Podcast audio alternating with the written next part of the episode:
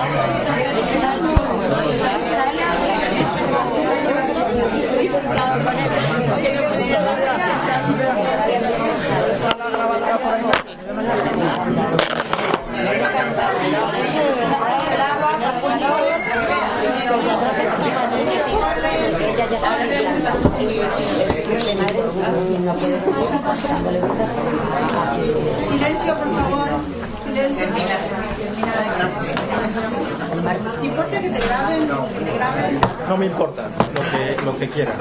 Vamos a comenzar la charla con Evaristo Prieto, que viene eh, a darnos un material un poco más teórico sobre nuestros delirios sobre el mal y los distintos textos.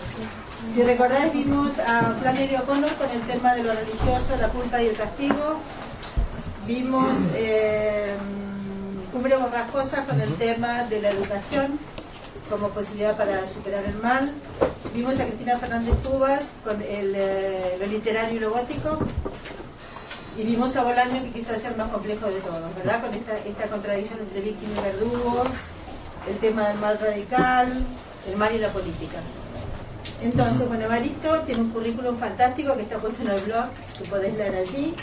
Es profesor de Filosofía del Derecho y colabora en el Máster de Filosofía de la UAM de la Historia con un curso monográfico sobre las relaciones entre la política y el mal.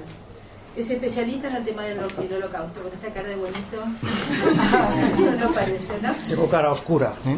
Pero bueno, le hemos pedido que, que nos dé una charla de unos 40 minutos más o menos y luego contamos con que participéis y charléis con él. ¿De acuerdo, Garisto? Muchas gracias. Si queréis vino, allá y si queréis vasos. O sea, ¿Quieres, ¿Qué quieres tomar, Evaristo? ¿Qué quieres? Vino no, porque puedo entonces hablar no 40 minutos, sino 400. Cerveza, agua. Pues agua de, de momento está bien. ¿Taza de agua? Bueno, eh, en primer lugar, muchas gracias a Clara por la amable invitación a compartir este rato y además con un auditorio que me resulta tan provocativo y estimulante como vosotros. Normalmente eh, trato con alumnos de doctorado que son especialistas en filosofía y que están interesados o no eh, por los temas, muchas gracias, que abordo. Pero cuando Clara me propuso eh, venir a dar esta charla y me habló del perfil del colectivo, la verdad es que me entusiasmó eh, desde el inicio y a la vez me, me creó una gran carga y una cierta ansiedad, porque claro, eh, hermenéuticamente, que diríamos los filósofos, me desajustó un poco. Es decir, bueno, ¿qué, cosas cuento? ¿Cómo puedo eh, no ser aburrido y no cargaros demasiado? Y no ser pomposo y no ser pedante y todos estos miedos que normalmente nos embargan eh, a los profesores. Lo que voy a hacer es una cosa muy genérica. Eh, lo que voy a hacer es intentar trasladar eh, algunas reflexiones que vienen provocadas por un trato, una frecuentación ya larga, ya como unos 14 o 15 años, eh, sobre el problema del mal, enfocado en- principalmente en una de sus variantes o en una de sus manifestaciones paradigmáticas, que es el holocausto judío. Eh, se podría decir un poco mi especialidad académica, con lo que estoy encariñado desde hace tiempo, lo que me desasosiega y lo que me inquieta eh, teóricamente. Y lo que voy a hacer es, eh, bueno, hacer algunas reflexiones, pero ya digo muy genéricas a partir de, de esta experiencia. Claro, en mi primera clase del máster eh, yo trato de abordar el problema del mal, eh, que es algo que veo que os ha ocupado a vosotros eh, también desde, desde hace algún tiempo. Lo primero que te pide un filósofo, normalmente, y sobre todo si es un filósofo de orientación analítica, es una definición. Bueno, existe una definición del mal, sea, hay una especie de mínimo común denominador que nos permita reconocer un grupo de fenómenos como fenómenos relativos al mal o como expresión del, del mal. Y una de las cosas que yo siempre avanzo eh, para decepcionar a la gente o para no crear falsas expectativas es que no hay eh, tal definición del mal. Es más, que entre los que estudiamos el mal existe lo que se llama una falacia esencialista, muy mal vista. La falacia esenci- esencialista consiste en intentar buscar una definición del mal, eh, desentrañar una especie de núcleo interno de esencia que sería compartida por todas estas manifestaciones. No hay. Más bien, los que estudiamos el mal, y de ahí el interés de la literatura, optamos por un acceso mucho más impresionista, un acceso mucho más inductivo, eh, más apegado al terreno, más apegado al cromatismo de los fenómenos concretos, que un abordaje propiamente deductivo, eh, más propio de los filósofos y de los metafísicos. Además, eh, luego hay otra dificultad esencial. El mal tiene su historia, tiene su historicidad. Es decir, lo que es mal para nosotros para nosotros los modernos, eh, yo hablo de modernos, a mí la posmodernidad eh, me parece una engañifa, nosotros los modernos tenemos una concepción de mal distinta eh, a la que se tenía en la Edad Media o a la que se tenía en la época de la Ilustración. Pero bueno, es interesante siquiera en dos minutos hacer una pequeña reconstrucción histórica para ver en qué han variado, en qué han variado las cosas. Bueno, en el origen de la especulación filosófica sobre el mal está Agustín de Hipona. Suele ser, bueno, San Agustín para algunos, suele ser el personaje que todos mencionan. Hay una equivocidad ya en el planteamiento del mal que propone Agustín de Hipona. ¿Por qué? Porque para el cristianismo, una vez que se ha liberado las primeras heterodoxias, pelagianos, arrianos, etcétera, lo que parece claro es que el mal no tiene una entidad. Lo que realmente tiene una entidad, lo que tiene consistencia, consistencia, densidad, sustancia, es el bien. El mal es simplemente una privación, es una deficiencia del ser. Cuando se trata de ver esa deficiencia, eh, Agustín imputa el origen del mal a una doble raíz. Dice, bueno, por una parte, en el mal está el pecado, es la constitución pecaminosa del hombre, esa mácula que tenemos desde el origen eh, y que hemos recibido de nuestros primeros padres y que se va reproduciendo de generación en generación. Pero por otra parte, y esta es esta dualidad inquietante, el mal es un producto y un resultado del ejercicio de la libertad humana. Somos malos porque podemos elegir hacer el mal, podemos eh, querer la nada y no querer el ser. Y por lo tanto ahí se produce una extraña mezcla entre una parte del mal que no depende de nuestra voluntad, que es ajena a nuestra, a nuestra intención o a nuestra deliberación consciente ¿eh? Eh, ese mal pecado y un mal que deriva del ejercicio del mal ejercicio de la libertad. Claro, correspondientemente los medievales y hasta la ilustración hablaban de dos tipos de males. El mal que los hombres infligen a otros hombres y padecen a manos de otros hombres y el mal que se abate sobre los hombres. Las catástrofes naturales que es querido por Dios, sin embargo, que está inscrito en el propio plan, en el propio diseño divino de la creación. Es decir, eh, realmente había un problema. El problema es que Dios es omnipotente, que Dios es bueno y sin embargo que el mal existe. Luego, claro, para intentar eh, dar razón de por qué si Dios es bueno y si Dios es omnipotente el mal existe, la respuesta que ofrecen eh, los pensadores renacentistas y Leibniz después, la teodicea, es que realmente eso no es mal, es un mal en apariencia, pero que realmente se trata de un bien. Si tuviéramos las capacidades intelectuales y morales para escrutar la mente de Dios, entenderíamos el sentido cabal del mal. Bien, esto dura hasta un punto, hay un punto de inflexión, una cesura en que eh, la teodicea y esta dualidad de males divinos eh, imputados a la naturaleza y a Dios y males humanos imputados a la libertad se quiebra. Y ese punto de flexión es el terremoto de Lisboa, en 1755. El 1 de noviembre del 55 hay un terremoto en la ciudad de Lisboa que la devasta. Un terremoto seguido de un incendio, de un maremoto, provoca una gran mortandad y una gran pérdida eh, material. A partir de ahí eh, hay un consenso propio ya de la ilustración y que llega hasta nuestros días que consiste en creer o en entender que todo mal es un mal humano la naturaleza no tiene sentido, la naturaleza carece de finalidad, Dios no interviene en la historia, solo intervino en el origen de la historia y a partir de ahí estamos solos. Estamos solos con nuestro mal. Con lo cual todo lo que acaece, todo lo malo que nos sucede es única y estricta responsabilidad humana.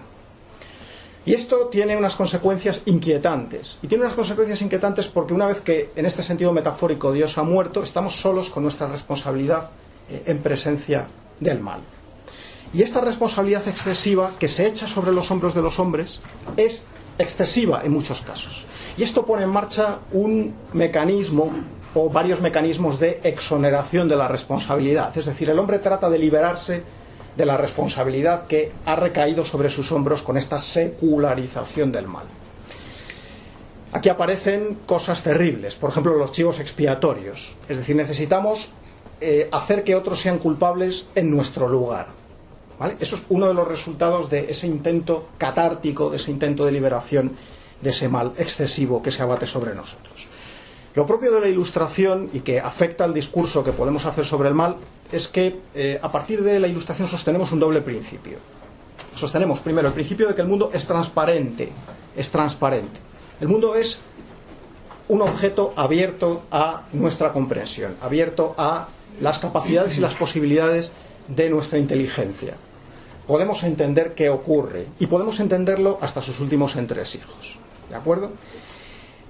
Esta intelección del mundo irá progresando a impulsos del desarrollo de la propia ciencia y de los propios saberes. Y el segundo eh, principio, el segundo impulso que es propio de la ilustración, es lo que yo llamo el principio de la conformabilidad, que significa que podemos hacer un mundo a nuestra medida.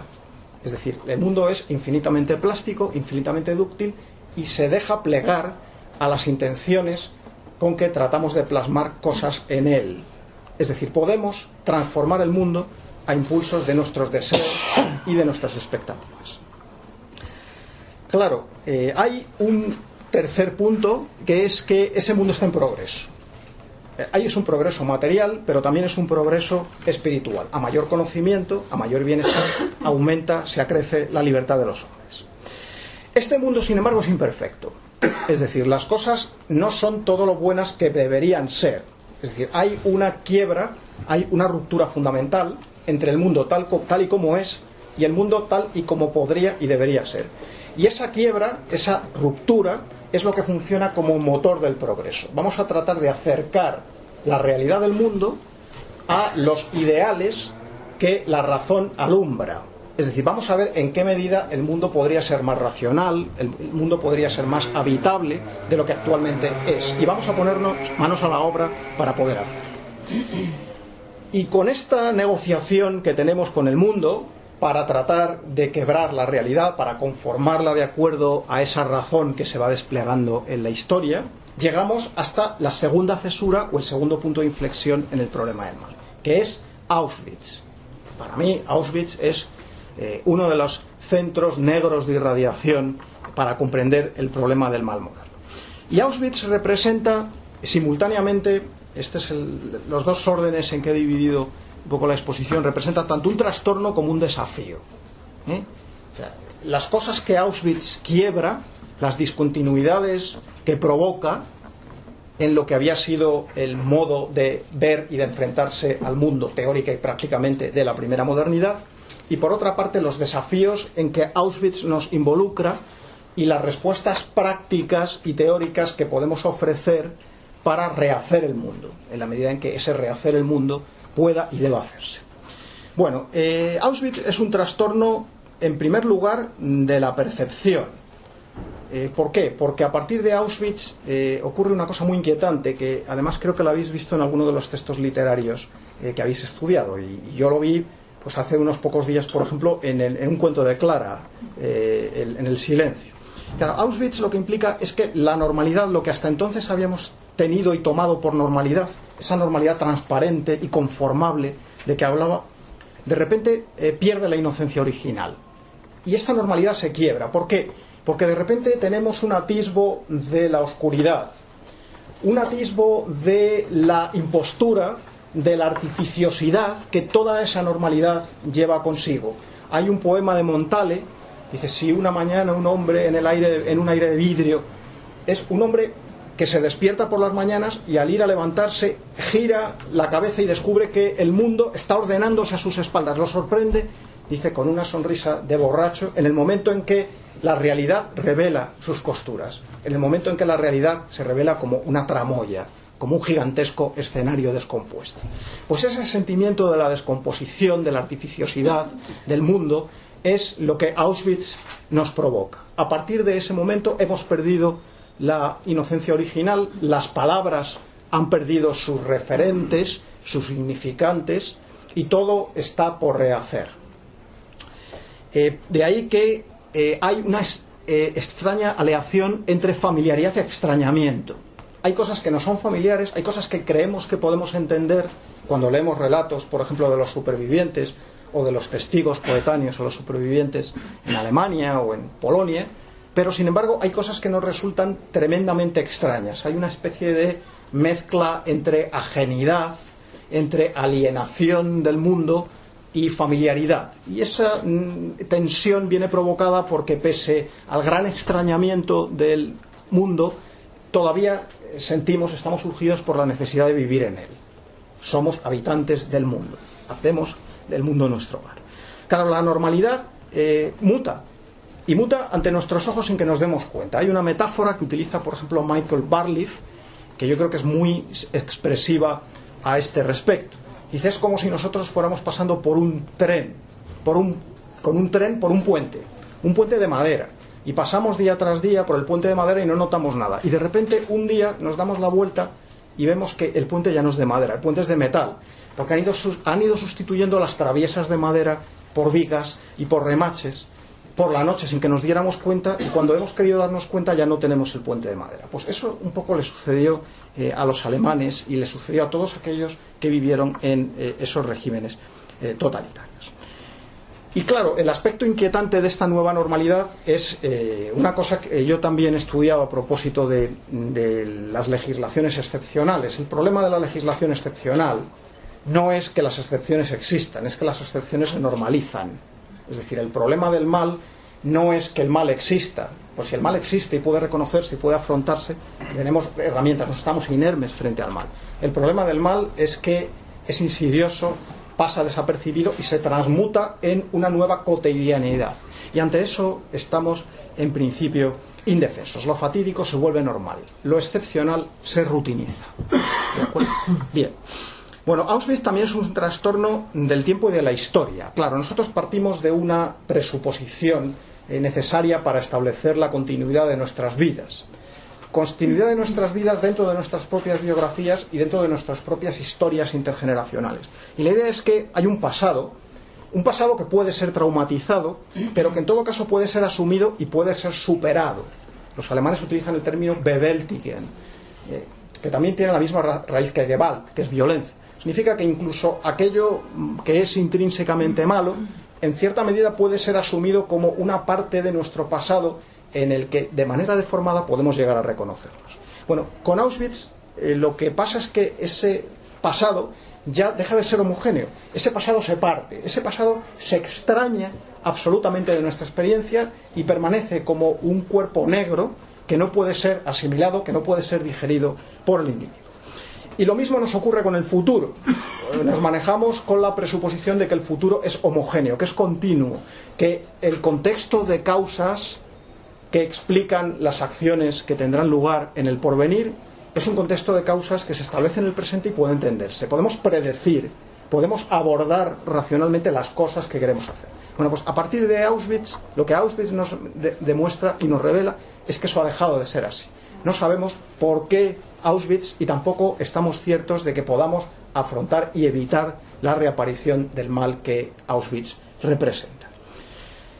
Por último, bueno, a continuación hay un trastocamiento o un trastorno de la moral, de la moral. Y aquí hay varias cosas que a mí me vienen, me han venido inquietando. Primero, claro, el mal desde el terremoto de Lisboa es un mal moral. Es decir, hay un esquema penal en la responsabilidad humana. Que significa que cuando hablamos de malas acciones, cuando hablamos de males humanos, podemos detectar siempre un causante, un agente, podemos detectar un acto que da origen al mal, podemos detectar un código, un código ético, un conjunto de reglas o de normas que ha sido transgredido o violentado por el mal, y por último hay unas consecuencias que merecen un reproche, unas consecuencias que merecen una retribución, que pueden expiarse. Bueno, pues este esquema de la responsabilidad es un esquema que se pierde con Auschwitz. ¿Por qué? Porque en el momento en que aparece el mal radical, pues ya luego diré en qué sentido utilizo la expresión, el mal radical del holocausto, lo que vemos es que de nuevo parece irrumpir ese mal natural que había quedado expulsado desde Lisboa. Es un mal que parece emanciparse de las intenciones conscientes y de los planes eh, deliberados del agente humano. Es algo que no puede reconducirse a ese esquema penal, a ese esquema de responsabilidad, de causas, de quebrantamiento de reglas y de efectos. ¿Por qué? Porque todo lo desborda, todo lo desborda. Es un mal que se hace sacral, un mal que adquiere una especie de aura, un mal que, y este es uno de los peligros del holocausto, se estetiza, se estetiza. Hay una estetización peligrosa del mal, igual que hay una banalización peligrosa del mal del holocausto. ¿Eh? El mal como kitsch, que es algo, por ejemplo, de lo que ha hablado Imre Kerstens. Si el mal se hace de nuevo eh, trascendente, el hombre que había cobrado distancia ya de la naturaleza, desde Lisboa, también cobra distancia con relación a sí mismo. Es, es decir, ya estamos extrañados también con relación a nosotros mismos. No solamente hemos perdido la fe en el desciframiento del entorno físico, sino que también hemos perdido la fe en el desciframiento del entorno humano. Este trastocamiento moral también se expresa en el cambio de los imperativos categóricos. Eh, habréis oído hablar muchas veces de que Auschwitz representa la quiebra de esa mínima solidaridad humana, de aquellas cosas que un hombre nunca podría hacerle a otro hombre y seguir llamándose tal. Bueno, pues con Auschwitz hay una especie de trasvaloración nietzscheana de los imperativos y se pasa de un imperativo eh, ilustrado kantiano, no hagas a los demás lo que no quieres que te hagan a ti, a un doble imperativo. Eh, esto lo dice Claudia Kunz y es muy interesante. Dice, por una parte, entendemos que podemos tratar igual a aquellos que sean como nosotros. Es decir, esa dignidad en el trato, esa igualdad en los derechos y en las cargas, solamente compete a aquellos que pertenecen a la misma comunidad que yo, aquellos que son como yo. En el caso de los nazis, a los arios, y solo a los arios, no a los demás. Y en segundo lugar, se puede hacer el mal a todos aquellos que a su vez no pueden dañarte a ti.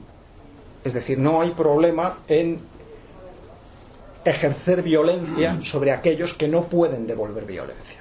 Si esto puede, insisto, hacerse impunemente. ¿De acuerdo? Con Auschwitz se pierde el derecho a vivir.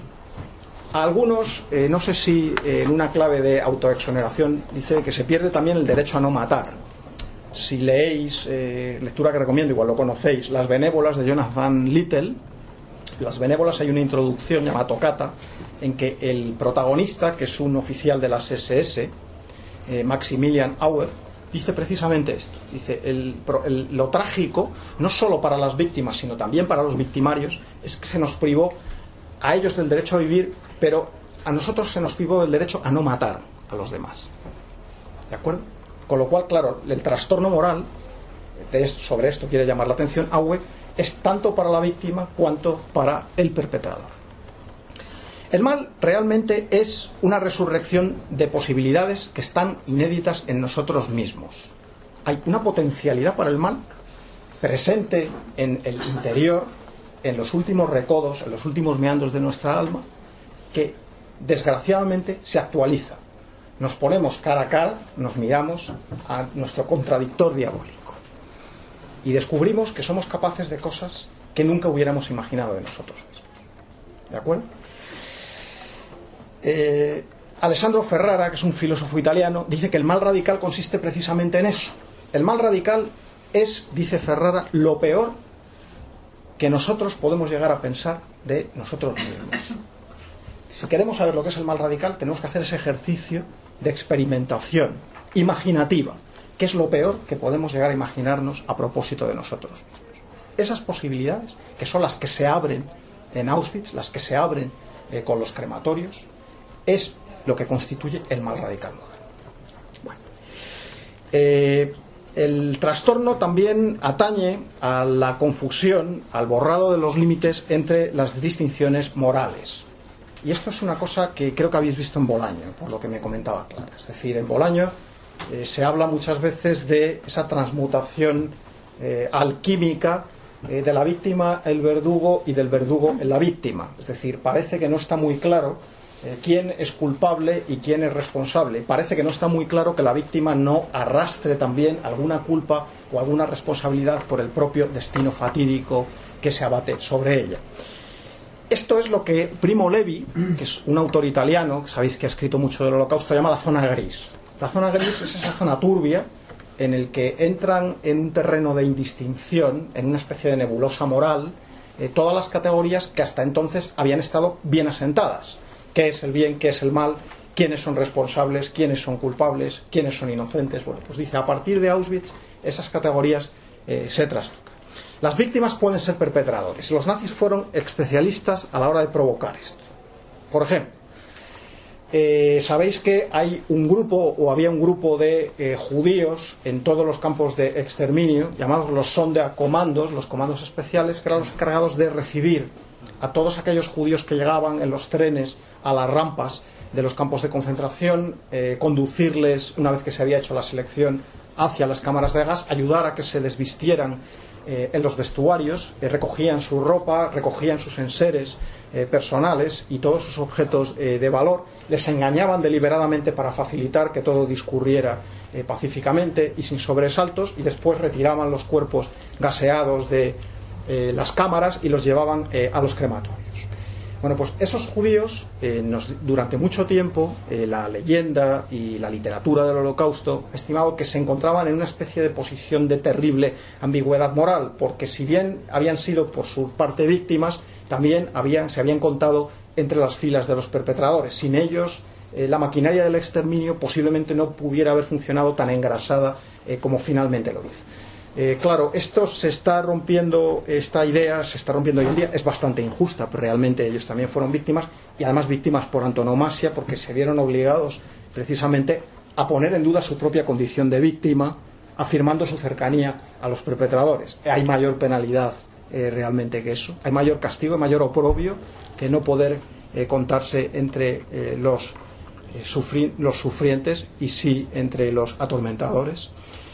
Lo mismo ocurre con los consejos judíos. Eh, si habéis oído hablar de los consejos judíos, había guetos, se establecen guetos de concentración de los judíos en muchas ciudades del este de Europa y al frente de los guetos eh, se ponía un consejo de notables judíos que organizaban temas de logística, organizaban su propia seguridad interna, de la policía, del gueto, etc. Bueno, pues los consejos judíos elaboraron listas de aquellos que tenían que ir en los contingentes de deportación a los campos de concentración. Otra de las equivocidades morales es esa. Bueno, si ellos no hubieran hecho tan bien su tarea, si no hubieran sido tan eficientes, si hubieran decidido boicotearlo a los alemanes en lugar de colaborar a veces con cierto entusiasmo, pues posiblemente las cosas eh, no hubieran resultado igual. Claro, aquí tenemos eh, que hay duplicidades. No todos eh, los consejos judíos obraron igual. No es lo mismo el caso de Adam Cherniakov, que decide suicidarse, que el caso de Runkowski, que era un colaborador fiel y adelantado de los nazis. Bueno, claro, aquí el problema es que nadie es inocente. ¿Por qué? Porque eh, la violencia de Auschwitz y la violencia de los campos tiene la cualidad de que la propia supervivencia representa un estigma. Es decir, el dolor no alecciona, el dolor no mejora a la víctima, el, el dolor no representa ninguna enseñanza moral ni para ellos ni para nosotros.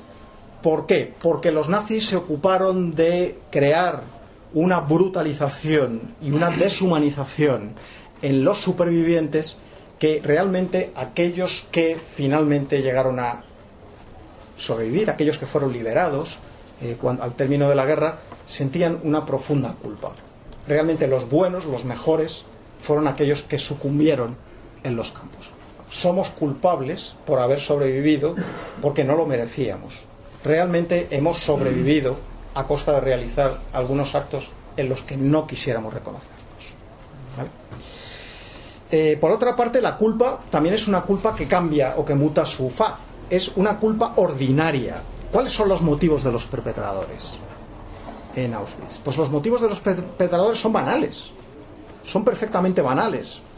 Son inconscientes en parte lo propiciaba la, misma maquinaria del exterminio. Muchos participaban, muchos se reclutaban para participar en el exterminio sin saber qué estaban haciendo realmente. No había una visión de los resultados finales, no sabían que iban a matar a gente y realmente tampoco querían hacerlo, pero sin embargo fueron cooperadores necesarios, fueron piezas y engranajes imprescindibles para la máquina. Eh, la mayor parte de ellos eh, querían, seguían órdenes o cumplían con su deber, al menos así lo hacían, y algunos lo creían sinceramente, otros querían avanzar en su carrera, otros que estaban en los campos querían simplemente librarse de tener que luchar en el frente. Pero no hay motivos genocidas realmente. La figura del monstruo, la figura del psicópata, de aquel que alberga eh, sentimientos sádicos, que quiere dañar deliberadamente a los demás, era algo que estaba, que era relativamente raro en el personal de los campos de concentración. Es más, los SS normalmente apartaban a esa gente, no eran eh, personas eh, deseables. Eh, ciertamente la subjetividad desaparece en, en esta nueva constelación moral. los perpetradores son personas ordinarias, personas ordinarias, personas perfectamente anónimas, pero responsables, pero responsables. Ojo, si leemos, por ejemplo, el relato que hace Christopher Browning sobre las actividades y los componentes del batallón 101, que es un batallón que entra en la Unión Soviética en el año 1941 con la Operación Barbarroja, veremos que describe un perfil de habitantes de la Alemania eh, urbana eh, perfectamente convalidable con cualquier ciudad pequeña o mediana. Había tenderos, había funcionarios de correos, había policías jubilados, etc. Eh, lo mismo sucede con otro género de perpetradores, que son los vecinos, los vecinos que convivían con los judíos hasta aquel entonces. Habían sido perfectos amigos, habían vivido en paz y armonía, no había surgido ningún tipo de problema. Claro, y este carácter ordinario eh, de los perpetradores, pues claro, da lugar a una falsa reclamación, de cuya seducción tenemos que apartarnos. Que es decir, bueno, realmente eran gente normal. Y esa normalidad a todos nos atañe, a todos nos apela. En el siguiente sentido, si ellos hubieran estado en nuestras circunstancias, posiblemente no hubieran hecho lo que hicieron, ya que sus capacidades, sus disposiciones, son exactamente iguales a las de cualquiera. Su carácter ordinario los convierte en individuos reproducibles, con lo cual, claro, hay un mal potencial que mora en el interior de todos nosotros y hay un, y hay un mal actual. Pero no debemos juzgarlos por el mal actual, ya que fueron las circunstancias las que finalmente dictaron sus acciones. Esto es peligrosísimo. Esto es peligrosísimo. Es el yo en lugar de otros y otros en mi lugar muy peligroso porque eso lleva a una dilución absoluta de la responsabilidad. No se les puede pedir eh, responsabilidad. Quizás hubiéramos hecho lo mismo. Es otra de las cosas que pretende Agüe en ese prólogo exculpatorio con que introduce su obra, es decir, bueno, no me juzguen ustedes tan a la ligera, viví en tiempos convulsos, fui atraído a la orilla oscura, si hubiera podido ser amable, como dice el poema de Brecht, posiblemente eh, lo hubiera sido. Es Tramposo porque hay espacio para la negación. Hubo gente que se negó a convertirse en cómplice o que no eh, colaboró para construir eh, un sistema como el nazi. Lo característico de Auschwitz es la desproporción entre las intenciones y los resultados. Es la tremenda desproporción entre las intenciones y los resultados. Eso es lo que quiebra eh, toda la explicación. Es decir, cómo a partir de motivos banales, de motivos anodinos, pudo producirse semejante devastación y semejante atrocidad. Eso es realmente lo que caracteriza el mal moderno. El mal moderno que quiebra, nos dice Susan Neiman, dos siglos de, de presunciones filosóficas sobre la intención y el mal. Es decir, no hace falta querer el mal para producir el mal. Bueno, eh, 5 o 10 minutos más o lo dejo o eh, lo que queráis. Bueno, eh, vamos a ver, el, voy a hacer unas reflexiones en torno a, a los desafíos y a las salidas a todo esto. Bien, el mundo se ha extrañado y parece que no podemos volver a recomponer el mundo. Es decir, es una maquinaria que se ha salido de su eje y que gira loca sin ningún sentido. no podemos revertir el mal que Auschwitz produce. Parece que tampoco podemos pretender asimilar o asumir eso bajo ningún género, bajo ninguna especie de explicación de la teodicea, de la filosofía de la historia. Con lo cual, claro, la pregunta que nos inquieta es si podemos hacer algo o simplemente podemos reconocernos eh, molestos, desasosegados, incómodos. Podemos con adorno decir que ya no hay poesía tras Auschwitz. Podemos decir con Améry que eh, no podemos ni siquiera hablar ni explicar Auschwitz porque todo intento de contar es un intento de justificar y de perdonar, en último término. Bueno, esta es un poco la perplejidad eh, que parece que nos, que nos. Mm, claro, hay un impulso, hay un impulso muy arraigado en el hombre, que es yo creo que uno de los pocos asideros eh, a los que podemos recurrir. Y ese impulso es que el hombre interroga. El hombre interroga. Y el hombre interroga y se pregunta el porqué de las cosas. El hombre necesita explicar y necesita explicarse. Y necesitaremos ahora, igual que lo hemos necesitado tradicionalmente, encontrar explicaciones a nuestras obras y al mundo que nos circunda. Con lo cual la interrogación está ahí. Y además necesitamos afrontar el mal. ¿Por qué? Porque continuamos, necesitamos continuar viviendo, necesitamos continuar en nuestras vidas, necesitamos crear y recrear un mundo en el que estemos instalados. Necesitamos volver a sentirnos en casa, aunque sea incómodos. Hemos de asumir el mal, hemos de abordar el mal. Y hemos de asumirlo como una presencia, yo digo, compleja, polimorfa e insidiosa. El mal es complejo, es decir, eh, hagámonos la idea de que no podemos eh, liquidarlo con un único patrón explicativo, ni siquiera con varios patrones explicativos, sino que más bien el abordaje del mal pues será inductivo, eh, será empírico, será impresionista, etc. Claro, el mal además está adquiriendo nuevas configuraciones. Auschwitz nos revela algo también, algo distinto. Es el papel de las tecnologías y el papel de las burocracias en la modernidad. Es decir, Auschwitz lo que implica es que se puede matar a más gente, se puede matar más rápido, se puede matar mejor, se puede deshumanizar más profundamente a los perpetradores que cobran distancia moral con relación a las víctimas, a las propias víctimas que se convierten en un número tatuado en un antebrazo. Las nuevas tecnologías también implican, sin embargo, que hay una mayor cercanía a ese mal. En el mundo globalizado, lo que antes era una distancia inocuizadora entre el individuo y los males causados, ahora es una cercanía, es casi un sentimiento de inmediatez.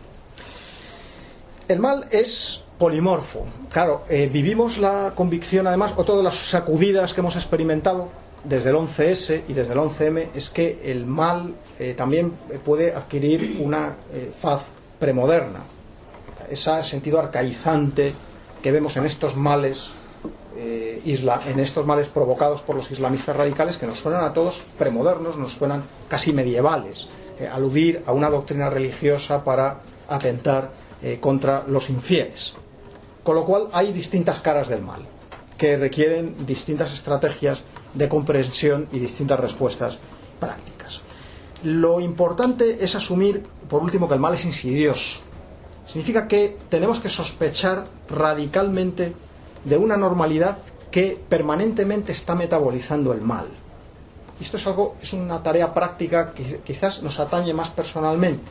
Aquí es donde se involucra la política también es decir, ¿por qué no hacemos instituciones que nos permitan prevenir o que nos permitan combatir el mal? Pero también es una tarea de cuidado personal, de cuidado reflexivo. Pensamos y reflexionamos lo suficiente para descubrir esa presencia fantasmática, esa presencia insidiosa, esa presencia intersticial del mal dentro de nuestras vidas?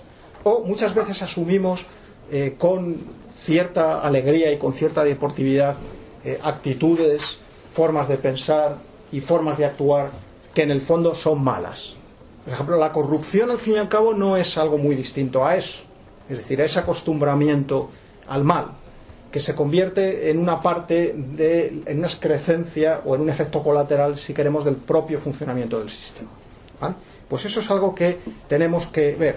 Tenemos que adoptar la actitud de los antropólogos. Los antropólogos se caracterizan en su modo de interpretar la realidad en que extrañan lo que están viendo. Es decir, lo que es familiar tiene que volverse extraño. Hay que tomar o poner una distancia con respecto a aquellas realidades en que nos vemos inmersos y que precisamente por esa inmersión diaria eh, no podemos ver. Hay que deconstruir, prefieren algo. Y hay que deconstruir con una serie, a partir de una serie de dictados morales. Tenemos que saber que la responsabilidad es algo que debe seguir reclamándose.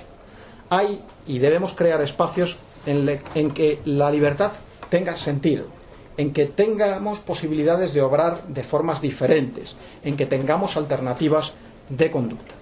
Hemos de hacernos cargo, hacernos cargo de nuestras propias acciones.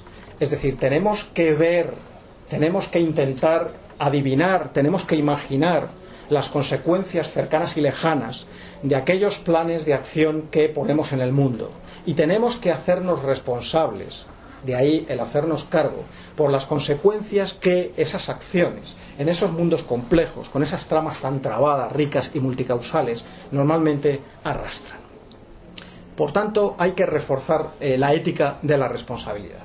No la ética o no principalmente la ética de las convicciones, albergar buenas ideas, albergar buenos sentimientos, albergar buenos motivos, sino fundamentalmente hacernos cargo de nuestras acciones. Hay que crear, hay que prevenir eh, respuestas fáciles. El maniqueísmo. esa visión eh, cuadriculada, bipolar y simple que trata de repartir el mundo entre enemigos y amigos, entre familiares y extraños, entre buenos y malos. Por ejemplo, la construcción del eje del mal eh, que en su día eh, hizo Bush. Eso es una salida excesivamente simple. Debemos huir siempre también de las explicaciones fáciles. El mal tiene muchas caras y muchas explicaciones. Tenemos que naturalizar el mal, tenemos que asumir que el mal es humano y que las respuestas a ese mal también son humanas, es decir, están deliberadamente bajo nuestro alcance.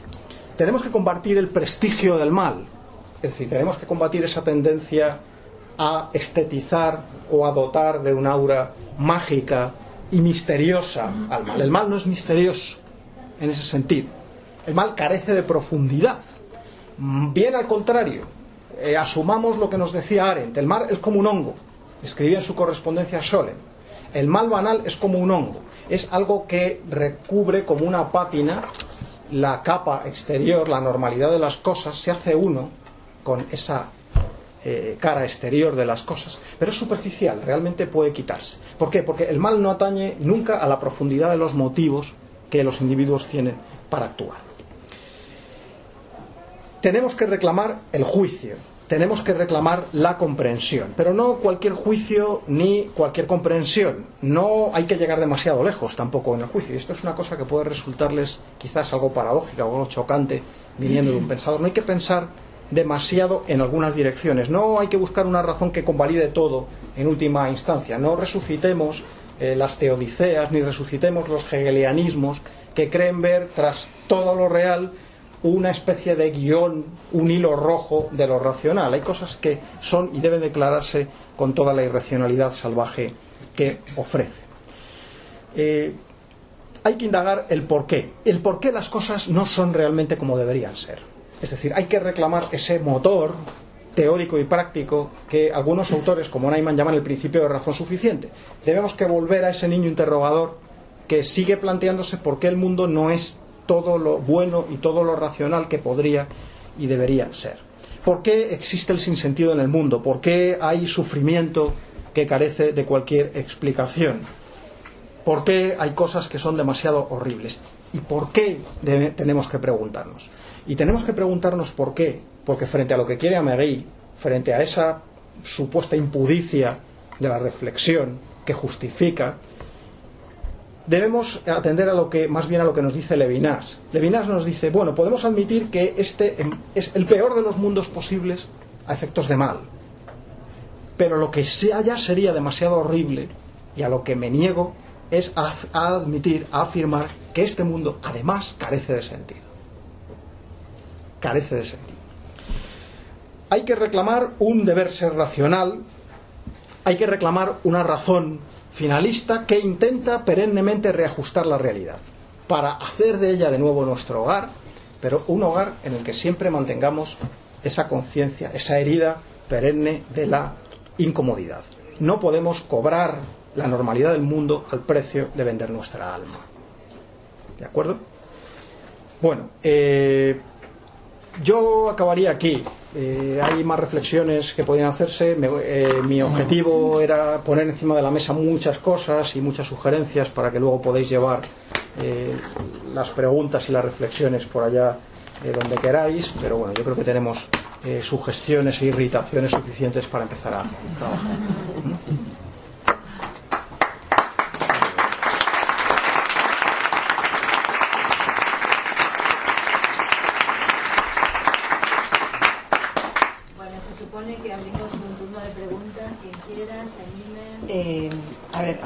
Me gustaría, me ha, parecido curioso eh, lo que has tratado del holocausto, o sea, la estética del holocausto.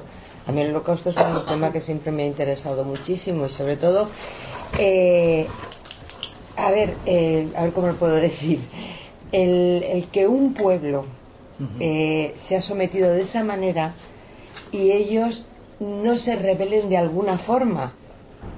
O sea, eso me ha parecido, porque además dentro del judaísmo, ellos desde Ellos cuando juran bandera, en el, en el eh, o sea, en Israel actual, ellos dicen nunca más.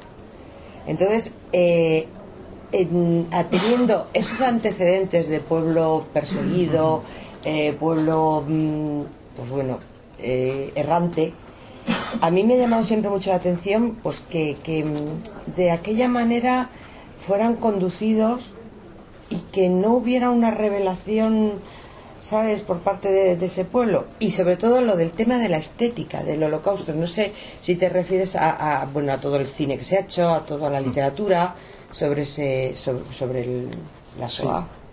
el prestigio del, del, mal en, general, esa estetización de, eh, de, los nazis representantes de un mal radical, eh, un mal casi religioso, eh, profundo, que es lo que, lo que está allí viviendo.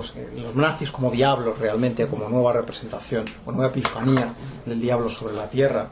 Y luego, claro, el aspecto de estética que está muy presente en, toda la, eh, la, fisonomía del propio movimiento nazi. O sea, ellos realmente eh, llegaron, crearon una especie de sentimiento de, de, superioridad a través de la sublimidad, a través de ese arrobo estético que provoca aquello que desborda eh, las capacidades de respuesta del hombre. Estoy pensando las paradas y los desfiles de Nuremberg, con esos focos que apuntan a los cielos y esas miles de personas que portan antorchas y que enfervorecidos pues van marchando al paso de la oca. Bueno, pues todos esos, eh, el triunfo de la voluntad de Leni Riefenstahl, todas esas ideas de la estetización eh, que el régimen trae consigo, pues que crea una especie de aura de que lo, estamos en, en, presencia de algo que realmente es misterioso, que realmente es profundo, que pone sus ritos eh, frente a los demás y que sacrifica en el nuevo altar de la religiosidad aria eh, a sus enemigos por antonomasia. Entonces me parece que todas esas lecturas, que son lecturas muy peligrosas y que son lecturas además muy falsas, también la banalización absoluta de lo que fue el nazismo, porque tiene una dimensión, obviamente, también de religión, de la religión política, eh, como decía Fögelin. Eh, eh, sí, sí, por favor. pero aparte, o sea, hay una estética, lo que, o sea, lo entiendo perfectamente lo que me estás comentando de lo que estás, me estás comentando del nazismo, pero también hay una estética del horror por parte de los propios judíos, creo yo. A ver, yo cuando he visitado Jerusalén, subido al, a, Yad Vashem y o sea es en el Museo del Holocausto y a mí me parece eh, a ver es una de las colinas más bellas de Jerusalén me parece muy bien eh, o sea, y me parece además muy bonito la Avenida de los Justos de las Naciones, me parece muy bonita la sala esa donde está eh, encendida permanentemente la llama y ahí los prismas que se reflejan, dicen 6 millones de veces por los 6 millones de muertos pero ya el resto de las salas me parece que es una recreación eh, morbosa. A lo mejor yo lo siento así porque yo no he vivido el holocausto. Pero mm, no sé, no sé qué te parece. Sí, sí, sí, estoy totalmente de acuerdo contigo. Eh, ¿Contesto o doy todos los turnos de palabra y luego contesto? contesto. Bueno, eh, vamos a ver. la propia estetización del holocausto que tiene lugar entre, entre los propios judíos yo creo que obedece a otras cuestiones. que Son cuestiones eh, fundamentalmente políticas, me da la sensación. ¿Por qué? Porque, claro, eh, tengamos en cuenta que para los judíos israelitas, eh, para los judíos que viven en el Estado de Israel, el holocausto tiene un sentido fundacional. Es decir, lo que justifica la piedra de legitimidad última de un Estado como el Estado de Israel es la Shoah.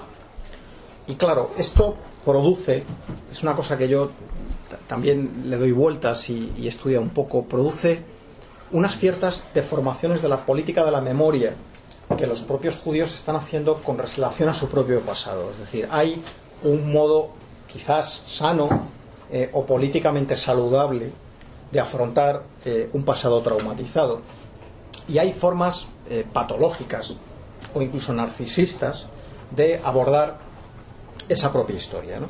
Y creo que los judíos eh, viven de un cierto narcisismo y de un cierto victimismo con el opuesto, no porque no sean víctimas que lo fueron, sino por el uso político que han hecho de esa memoria de la Shoah. ¿Por qué te da esa sensación de la estetización? Porque uno de los eh, motivos fuertes que utiliza el Estado de Israel para erigir el holocausto en acontecimiento fundacional es el hecho de que el mal que Auschwitz representa es un mal único, es un mal singular, que no puede ser comparado a ningún otro mal, que no tiene parangón en la historia ni lo tendrá en el futuro, que no puede compararse ni puede establecer ningún género de cercanía con ninguno de los otros genocidios que se han producido en la historia. Es el genocidio, con letras mayúsculas y de muerte.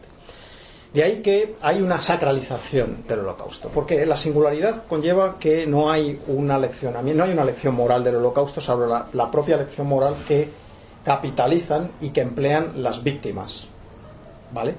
Entonces, claro, eh, esto implica que eh, hay una sacralidad, hay una especie de cortocircuito racional por esa inefabilidad última del holocausto, que tiene un sentido teológico, incluso religioso. Es decir, dentro de la historia religiosa de las relaciones de Israel con su Dios, eh, Auschwitz eh, está siendo encajado. También hay teología ya sobre el sentido que tiene Auschwitz, sobre el abandono de Dios en Auschwitz y cómo debe entenderse. Fackenheim, por ejemplo. Claro, eh, esto es peligroso. Me parece que es peligroso. ¿Por qué? Porque no todas las memorias del holocausto son memorias virtuosas. ¿Vale? Igual que dentro de las políticas de la memoria y de la propia SOA hay memorias fuertes y memorias débiles. hay colectivos que están mejor representados en el recuerdo de la SOA que otros colectivos. También es verdad que hay memorias tramposas y memorias virtuosas. Por ejemplo, ¿por qué eh, los americanos o los norteamericanos, esto lo ha estudiado Novick, por ejemplo, eh, recuerdan tanto el holocausto? Porque se ha convertido también en un acontecimiento fundacional en la historia de los Estados Unidos, el propio holocausto. Al fin y al cabo no murieron eh, judíos norteamericanos allí. algunos dicen no, pues por el peso de la propia comunidad judía en los Estados Unidos. En parte sí, pero en parte también es que la política de la memoria de los Estados Unidos hacia el holocausto es una política de la memoria fácil. ¿Por qué? Porque ellos son los liberadores, o son liberadores. Están entre los héroes, entre los rescatadores. No están entre los perpetradores, que es la razón por la que a los alemanes, sin embargo, les resulta tan incómodo y tan oneroso el recuerdo del holocausto. Con lo cual, claro, hay que ver cuál es el papel que los acontecimientos históricos desempeñan en los relatos de identidad de los pueblos, para ver el uso político que hacen de ese pasado. Y hay que estar atento. Y a mí me parece que eh, en el caso de Israel hay un libro de eh, una profesora eh, israelí que se llama Chertal, que creo que se llama El Holocausto y la Muerte, que analiza muy bien el tema. bueno, pues, tendríamos que quizás cambiar las políticas de la memoria de la, de la SOA. Luego, el otro tema que me mencionabas, que es algo que quizás nos inquieta, ¿por qué no se rebelaron los judíos? Eh, salvo algunos eh, actos puntuales, eh, la rebelión del gueto de Varsovia, por ejemplo, o algunas de las rebeliones de los judíos de los Sonderkommandos en los campos de concentración en el año 44. Yo creo que los judíos hasta muy tarde no entienden qué es lo que está sucediendo. Y los judíos no terminan de creer que los nazis quisieron realmente matarlos. ¿Por qué? Porque, claro, este es uno de los trastornos de que hemos hablado que provoca el holocausto. Desde el punto de vista de la racionalidad instrumental, si queremos, desde el punto de vista de la utilidad, el holocausto no se explica. No se explica. O sea, no se explica por qué matar a los judíos eh, puede acarrear algún tipo de beneficio o algún tipo de utilidad para los nazis. Pero no se explica en absoluto, primero porque, eh, claro, los judíos eran útiles económicamente. Los judíos eran impulsores de eh, gran número de industrias, los judíos estaban representados y sobre representados en, los medios de comunicación, etc. Esto, claro, provoca ciertos recelos. Pero los judíos eran útiles en un sentido mucho más romo. Los judíos eh, sabían fabricar cosas. Los judíos eran artesanos. Incluso los judíos no servían a los nazis a ciertos propósitos de las políticas que despliegan, por ejemplo, en Europa del Este. Yo, eh, una de las explicaciones que doy de la SOA normalmente lo hago en términos de políticas poblacionales. Yo creo que la destrucción de los judíos europeos es un momento más de las políticas de reordenación demográfica que los nazis hacen en el, en el este de Europa. Una de las cosas que llama la atención, también desde esta perspectiva de ingeniería demográfica, es que no tiene sentido matar a los judíos. ¿Por qué? Porque incluso, por ejemplo, la reacomodación de los alemanes étnicos en el este, en Polonia, requería eh, acomodarlos en granjas, porque normalmente eran granjeros. Y los judíos no tenían tierras, los judíos no tenían granjas. Y los judíos además eh, desempeñaban un papel importante en la propia economía de la guerra. hacían pertrechos, y hacían uniformes, y cosían botas, y sabían eh, arreglar carros, etcétera. Y en un momento dado, sin embargo, deciden matarlos a todos. Hay una orden de que no debe conservarse la vida de ningún judío. Claro, el holocausto es antiutilitario. Esto no cabía en la cabeza de nadie. ¿Por qué van a querer matarme? Y además, eh, yo creo que había una cierta teoría de del apaciguamiento entre las filas de los propios judíos. Es decir, se pensaba que los nazis en algún momento iban a parar. Y se pensaba que si iban demasiado lejos, la propia sociedad alemana les iba a parar los pies, porque al fin y al cabo nuestros vecinos alemanes pensaban los judíos no son antisemitas, o no son tan antisemitas como para seguir a pies juntillas y hasta el final las bravatas de este grupo de gamberros. Claro, y ese también fue un error. ¿Por qué? Porque los nazis utilizan muy bien una política de radicalización y retención. Es decir, los nazis utilizan la fuerza bruta en las calles, las SA, cuando es necesario terrorizar a la población, cuando es necesario convencerles de la urgencia de hacer algo. Pero los nazis saben retirarse después y dictar las medidas legislativas necesarias para estabilizar la situación. Es decir, primero te convenzo de que es necesario hacer algo y después vas a sentir alivio cuando finalmente lo que haga sea una ley que dice que los judíos no pueden poseer medios de comunicación, que los judíos no pueden acudir a las escuelas, que tienen que entregar sus domicilios o que pierden sus negocios. Es decir, en esa pendiente discriminatoria, tanto los judíos como el resto de la población alemana van asumiendo las políticas nazis como un mal menor hasta que llega el momento en que el judío queda absolutamente extirpado de cualquier lazo con la comunidad alemana. Ya, ya antes de empezar la guerra, ya los judíos pues dependían de eh, los subsidios públicos, eh, no poseían ya sus viviendas, les habían confiscado la mayoría de sus bienes, les habían expulsado de sus trabajos, los niños no iban a los colegios, no podían tener radios, no podían pasear en los parques públicos, ni coger eh, medios de transporte, etcétera. Con lo cual, claro, ya el judío era el paria.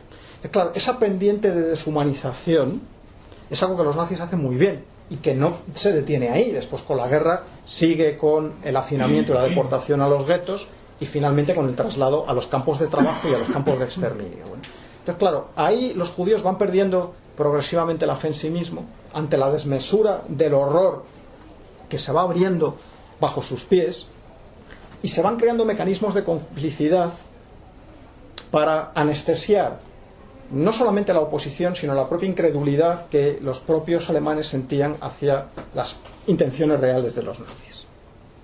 Claro, esa teoría de la pendiente destructiva de que habla, por ejemplo, Hilbert, yo creo que sirve para explicar precisamente esa clave. Claro, no obstante, para, los, para la historia judía la no rebelión es muy incómoda. Y si leemos los manuales que, sobre la historia de la Shoah que escriben los judíos, de Yad Vashem, por ejemplo, los, anual de Yitzhak Arat o de Israel Gatman, vemos siempre que hay un capitulillo que habla de la resistencia judía. La resistencia judía. Es más, dicen que es lo que justifica el por qué los judíos ya no van a volver a dejarse pisotear. Entonces, hay que justificar que hay resistencia eh, judía y que hay movimientos de resistencia judía. Claro, lo que pasa es que luego sucede en estas resistencias judías también un poco eh, eh, ingresa también esta zona gris de que hablamos entonces. Hay también zonas de ambigüedad moral. Por ejemplo, yo hace unos años estudié la rebelión de eh, los Sonderkommando en Auschwitz en el año 1944. ¿Y por qué se rebelaron? Si veis la película, habéis visto la película La zona gris de Tim Nelson. la zona gris de Tim Nelson, la explicación que da, que es una explicación que les gusta a las políticas de la memoria judías, es que los judíos deciden detonar los hornos crematorios y las cámaras de gas para evitar que la matanza continuara. Con lo cual es un medio de entorpecer el propio exterminio. No, los judíos se rebelan porque los contingentes de judíos deportados, los trenes de Hungría, son las últimas deportaciones, 400.000 judíos húngaros, dejan de llegar. Y sabían que si no había trabajo, los siguientes en morir iban a ser ellos. Con lo cual el motivo es ese, pero ese motivo no gusta. Entonces se prefiere adaptar la versión de un ayudante de Mengele que se llamaba Nitsny, se acoge el motivo de la actuación por benevolencia o la actuación altruista, cuando era una, una actuación comprensiblemente egoísta. Comprensiblemente egoísta. Más cosas. Eh, quería preguntar, eh, has dicho como que eh, hay un una fractura, ¿no? Y a partir de algo eh, es como un mal diferente, ¿no? Sí. Entonces, no, te- eh, es que yo, eh, dentro de que no tengo capacidad de analizar La tienes, sin duda. eh, ahora veo una línea de mal muy sutil que no sé, eh, que no que no lleva a la destrucción física, pero que se caracteriza por una especie de despersonalización, o sea, Sí. de vaciamiento del valor, ¿no? Entonces, eh, bueno, se ve muy obvia, por ejemplo, en los emigrantes, ¿no? En los ilegales, pero eso es una cosa muy burda porque está pasando eh, en los parados, en los parados que ya no se van a reintegrar, y está pasando en la gente muy precaria, eh, más allá de que no del, del desposeimiento material, ¿no? Como un mensaje de no valor humano, ¿no? Sí, Eh, y eh, mm, la forma en que se transmite la orden de desvalorización es muy sutil.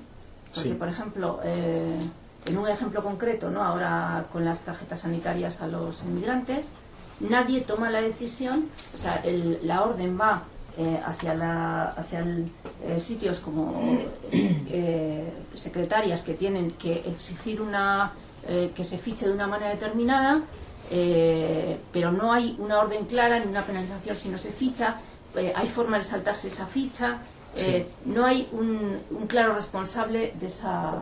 Entonces, eh, ¿te parece que eso es como una forma distinta o te parece una parte de lo mismo? me parece, eh, vamos a ver, me parece que comparte muchos rasgos. Comparte muchos rasgos. Yo además, eh, eh, claro, una de las cosas que... que Aquí hay un problema. Vale, o sea, te, te digo cuál es el problema de fondo para mí, eh, tal y como yo lo he, lo he planteado. El problema de fondo es que lo mismo que sirve para construir los grupos sirve para excluir a gente de los grupos. Es decir, hay modos en que las sociedades se construyen y que esos modos en que las sociedades se construyen eh, sirven fundamental y, y- esencialmente para que la gente se solidarice entre sí y cree vínculos. Pero también sirve para excluir, llegado el caso. ¿Vale? Esa es la. Vamos a ver, eh, ¿es lo mismo en qué sentido? Claro, lo característico del mal de Auschwitz, tal y como lo ve, por ejemplo, Hannah Arendt en los orígenes del totalitarismo, lo característico del mal radical de Auschwitz es la deshumanización.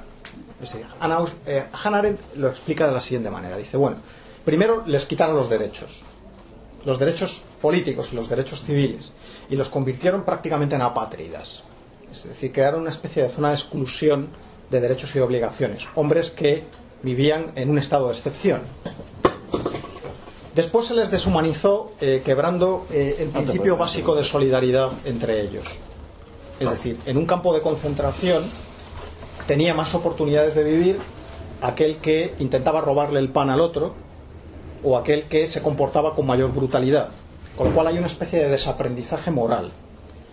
Y por último, en esa pendiente deshumanizadora, el hombre pierde incluso su condición humana, se animaliza. Llega un momento en que el límite entre la vida y la muerte se borra y lo que hay es una especie de muerte perenne en vida.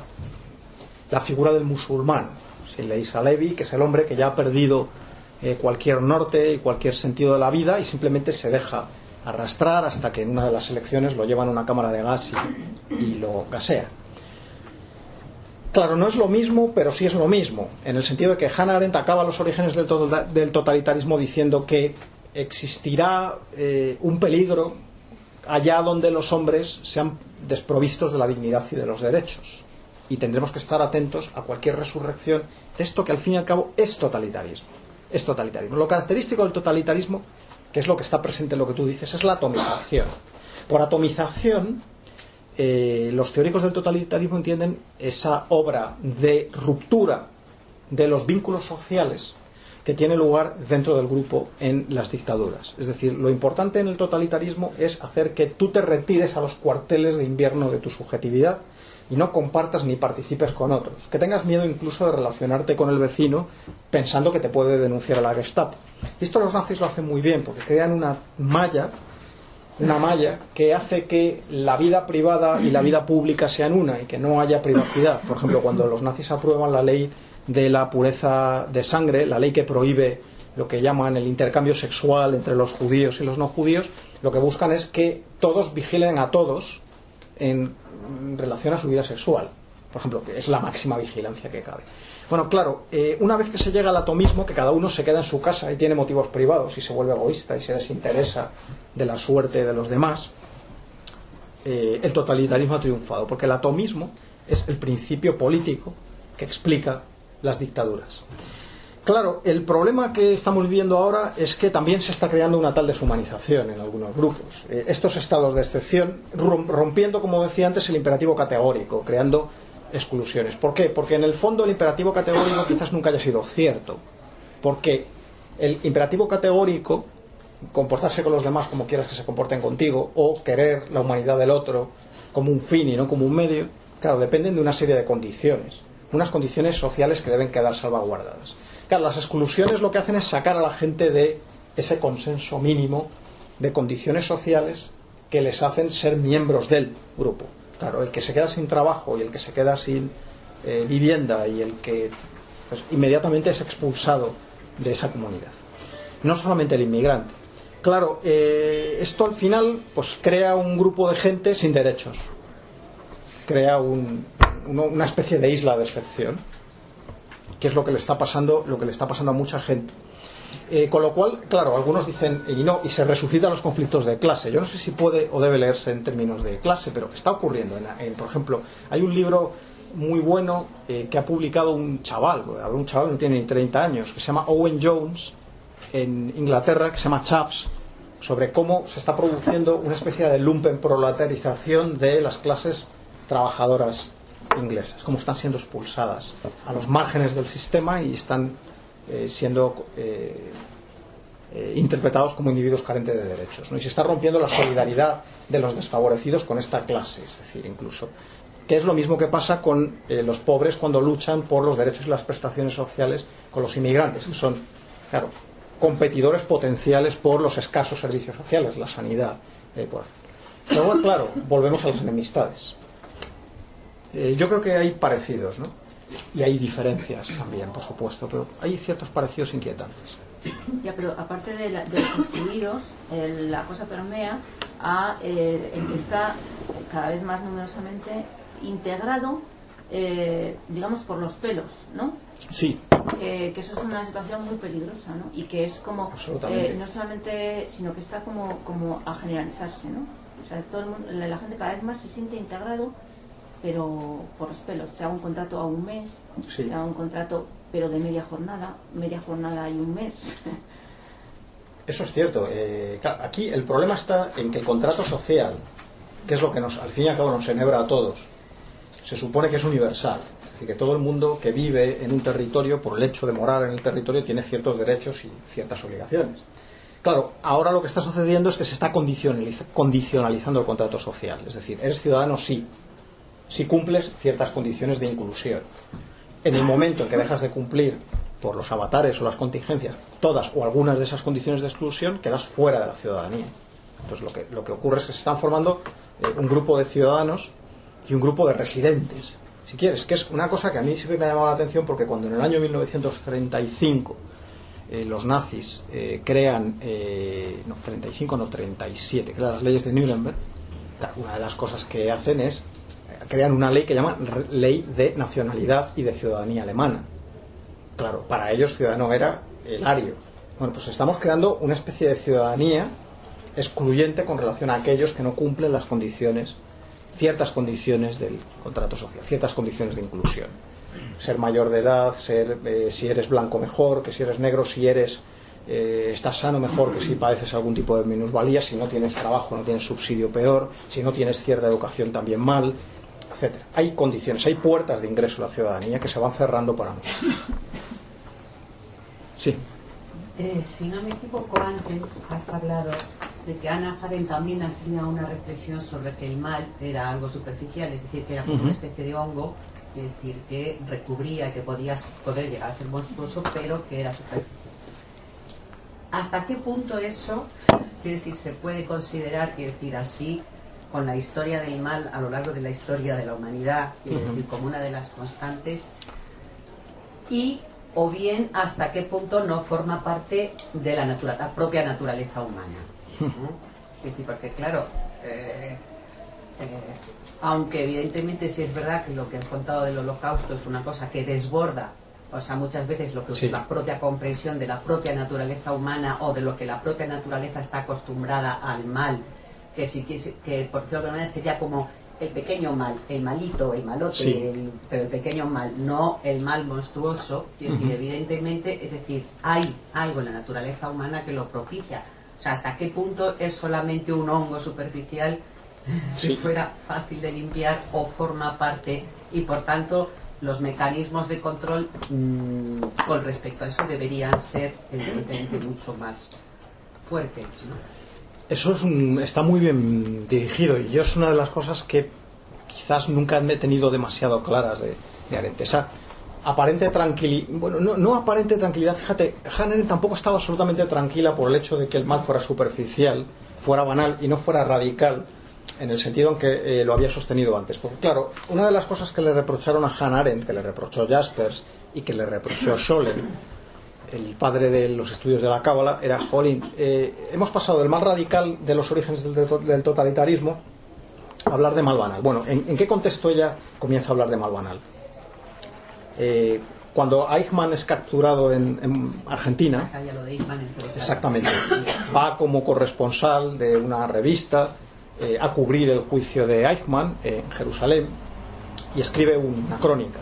Eichmann en Jerusalén. Y ahí es donde comienza a utilizar el, el rótulo. Y lo utiliza eh, para intentar describir quién era Eichmann. Claro, lo que descubre es que Eichmann era una persona eh, absolutamente banal. Y para ella banal es que, bueno, era un tipo que hablaba por estereotipos, que prácticamente eh, no tenía cultura, que e- era bruto, era inconsciente, era absolutamente irreflexivo, creía en lo que decía, pero no tenía consistencia alguna. Es decir, era un hombre vacío. Claro, y eso le inquieta. Dicen, bueno, el problema no es este molde ideológico que, que nos ha hecho pensar que los nazis eran bestias, rubias, imbuidos en una ideología antisemita. Todo lo contrario. Eichmann era un tipo que decía que lo único que quería era avanzar su carrera, escalar en la jerarquía administrativa, cumplir con su deber y propiciarse la buena voluntad de sus superiores.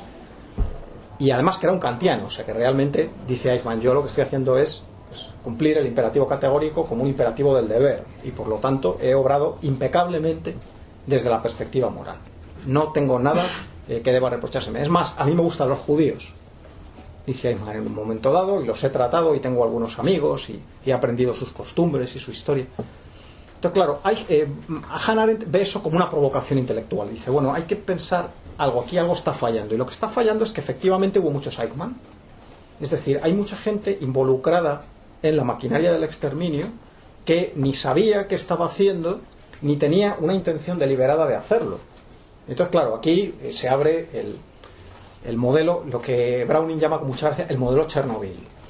Es decir, hay dos maneras de devastar una población con la energía atómica. Dice, el proyecto Manhattan, el modelo Manhattan y el modelo Chernobyl. El modelo Manhattan es el modelo intencionalista. Es que hay gente que quiere el mal y lo hace. O sea, tú quieres hacer una bomba, juntas en el álamo un montón de científicos y de militares, creas la bomba y luego la lanzas sobre Hiroshima y los matas a todos. ¿Vale? Intencionalismo. Hay una especie de línea recta que va desde la proyección de los planes, lo que quieres hacer, hasta el resultado final. Dice, sin embargo, ante estas personas, lo que se está reproduciendo es el modelo funcionalista, es el modelo Chernóbil, que es que, bueno, hay una serie de chapuzas, hay una serie de errores inconscientes, eh, no deliberados, por parte de muchos que al final de un proceso acumulativo producen una devastación, la explosión de la central nuclear. Claro, lo que ha ocurrido en el holocausto es que muchos de los hombres con motivos banales, no motivos genocidas, han acabado provocando esto. Claro, ahí está el, el problema. Claro, y aquí vienen los problemas de responsabilidad ante el mal banal. Es decir, bueno, y el guardagujas que permitía que los trenes pudieran ir a un lado y a otro de Europa y el que hacía los horarios de los trenes y el que construía las vallas que cercaban los campos de concentración y el que fabricaba en una fábrica química de la IG Farben eh, el ciclón B pensando que era simplemente un insecticida para eliminar eh, parásitos de las plantas. Es decir, nadie sabía qué se iba a hacer, pero todos se autorreclutaron, algunos voluntariamente, otros no, y acabaron produciendo la atrocidad final. Claro, esa banalidad, el problema es que es universal, que es lo que tú decías. Vamos a ver, en las condiciones de la modernidad hay algunos hechos que la facilitan. Fundamentalmente el burocratismo, esa división de funciones y de tareas por la cual los individuos hacen muchas cosas sin conocer el resultado final ni los efectos de lo que hacen, que es la esencia del modelo taylorista, por ejemplo, de producción económica. ¿Vale? Entonces, eso lo propicia la jerarquía, lo propicia la burocracia, la burocracia y lo propicia la distancia que la técnica permite. Pero lo propicia también la propia constitución del hombre moderno. Y la propia constitución del hombre moderno, que es lo que explica la banalidad, es que el hombre es irreflexivo. Claro, el problema de Eichmann y el problema de los perpetradores banales es, nos dice Hannah la falta de pensamiento, la falta de reflexión, el hacerse cargo de los propios actos, el cuidado reflexivo de que yo hablaba antes. Y eso es lo que es devastador, nos dice Hannah Arendt. Y de hecho, tan preocupada estaba que su última obra, la que está redactando en el momento de su muerte, eh, se llama La vida del espíritu, que tiene tres, tres partes, voluntad, pensamiento y juicio. Querer, pensar y juzgar. No llegó a escribir la del juicio, pero lo tenía en mente. Claro, pensar. Es decir, lo que pasa es que no pensamos. Hay un déficit fundamental de reflexión. Es muy socrático. El mal ligado a cierta ignorancia no culpable. ¿De acuerdo? Mm, tiene esa, eh, ese sentido. Entonces, claro, el, problema de la banalidad es que es fácil de limpiar la banalidad. Pues yo creo que hay muchos micromales que atestiguan la dificultad de eliminar el mal banal. Hay muchos acostumbramientos a pequeños males que constituyen el cimiento que permite erigir sobre ellos males mayores. Es decir, a lo mejor podemos acostumbrarnos a que no les den la tarjeta sanitaria a los inmigrantes y después a que los expulsen y después a que, a que les nieguen otro tipo de derechos civiles. Es decir, hay una especie de pendiente destructiva, radicalización acumulativa, lo llaman alguno, que permite una cierta anestesia, un cierto acostumbramiento a un mal que acaba convirtiéndose en una rutina, acaba devaluándose en el sentido negativo que realmente tiene. Entonces, claro, lo que preocupaba a Arendt de la modernidad era la facilidad con lo que eso estaba sucediendo. Y sigue sucediendo. Remedio arentiano, reflexión, juicio, la necesidad de juzgar, la necesidad de dar cuenta de las cosas, la necesidad de comprender. Ese niño pequeño que sigue preguntándose, espoleado por la vivencia de que las cosas están irremediablemente mal y podrían y deberían estar mejor. Eso es muy poco, pero es algo. Más cosas. Sí. ¿Hasta qué punto es no culpable esa ignorancia? ¿Y cuántas veces? Porque muy a menudo esa ignorancia es premeditada y buscada. Eh, quiero decir, creo que todos hemos pasado la experiencia de decirle a alguien algo que es verdadero, que no le guste y que reaccione negando esa verdad sin importarle los datos que le pongas o incluso con agresividad. Pero Pues- ¿hasta qué punto esa ignorancia es realmente no culpable? Eh, yo creo que eh, dos cosas. Primero, no es no culpable y segundo, no importa que no lo sea. Es decir, lo que nos dice Arendt es lo siguiente. Eh, lo importante es el mal real y no la disposición o la potencialidad al mal. Es decir, no lo que cualquier individuo o estos individuos podrían hacer en otras circunstancias o cualquier individuo en las suyas. Eso es una trampa. Lo que hay que ver es lo que hicieron realmente. Con lo cual, lo importante no es si ignoraron o no, tenían deber de saber y no supieron. Y tenían la posibilidad de saber y comportarse de forma distinta a como finalmente lo hicieron. ¿Vale? Eso por una parte. Luego, que es no culpable la ignorancia no es cierto. Eh, los juristas utilizan una figura, los penalistas, que se llama acciones libere in causa. Es decir, si tú te emborrachas y coges un coche y matas a alguien, no puedes decir que lo has matado porque estabas borracho y que realmente no eras responsable. Tú te has emborrachado antes. Aquí hay una responsabilidad muy clara de los alemanes en la creación de un régimen que acaba produciendo y acaba propiciando todas esas cosas. Es decir, hay muchas renuncias encadenadas hasta llegar a matar a un ser humano. Renuncias que pasan en muchos por votar al Partido Nacional Socialista o por no oponerse a los primeros actos de besania y de violencia que ven por las calles, o al silencio cómplice cuando ves que tu vecino desaparece, y se podía hacer algo más. Claro, muchos desactivan esta objeción diciendo, es que no se podía hacer nada eh, con los nazis porque nadie se atrevía. Bueno, el grado de atemorización de la población es relativo. El ario no estaba, o sea, el no judío no estaba muy atemorizado. Esto si leéis a Gelatelli o a Johnson veréis que el tema del control y el tema de la coerción en el nacionalsocialismo es relativo. Y segundo, eh, bueno, eh, sí que en ocasiones se pudieron hacer cosas. Por ejemplo, el programa de eutanasia de los nazis, conocido como programa T4, que mata a 75.000 personas a partir del año 1939, es detenido por la propia población alemana. ¿Por qué? Porque en un determinado momento llega a los oídos de la Iglesia Católica, del obispo San Galen de Múnich, que se estaban eliminando a internos, enfermos mentales, eh, irrecuperables, eh, enfermos crónicos en instalaciones sanitarias. Y pone el grito en el cielo y moviliza a la comunidad católica. Y consiguen detener el programa. Y las mujeres alemanas, las mujeres alemanas consiguen detener en un primer momento la deportación de sus maridos judíos que estaban con ellas, casadas con ellas en matrimonios mixtos. Pero sí había un margen de maniobra y un margen de presión en la población alemana. Lo que pasa es que los judíos no le importaban a nadie. Si vemos las memorias de los opositores al régimen de Hitler, por ejemplo, si analizamos el a von Stauffenberg, el que comete el atentado en el último año, antes del término de la guerra, claro, realmente eh, no les importaba, a nadie le importaba la suerte y el destino de los judíos. ¿Por qué? Porque los nazis habían conseguido, esto es uno de los grandes logros, entre muchas comillas, del régimen nazi, que todos estuvieran eh, convencidos de que había un problema judío que había que resolver. Algún problema judío debía recibir algún tipo de solución. Y toda la sociedad, o casi toda la sociedad, estaba involucrada en esta creencia. La creencia de que los judíos eran un problema. Y la falta de los judíos era la solución a ese problema. Con lo cual, claro que se podía hacer más. Claro que eh, la ignorancia es culpable, no es no culpable. Y además, en el fondo da igual, hay que responsabilizarse por las acciones. La intención es importante, pero más importante es el daño que provocas en la textura del mundo.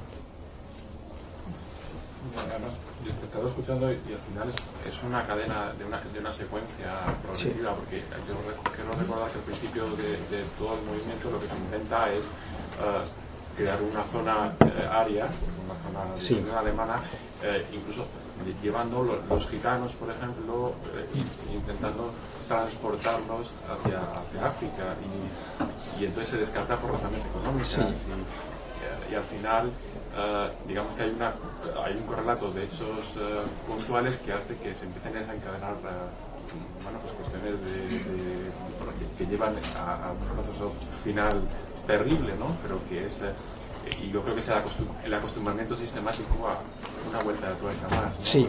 y, y eso, eso quizás al final la, la sociedad repite los errores y probablemente nos estemos acostumbrando a ello. ¿no? Y, eh, quiero decir, porque ahora mismo ah, nos enfrentamos a situaciones donde, donde es verdad que se están atomizando colectivos y, y entonces de repente se dice los profesores son el problema.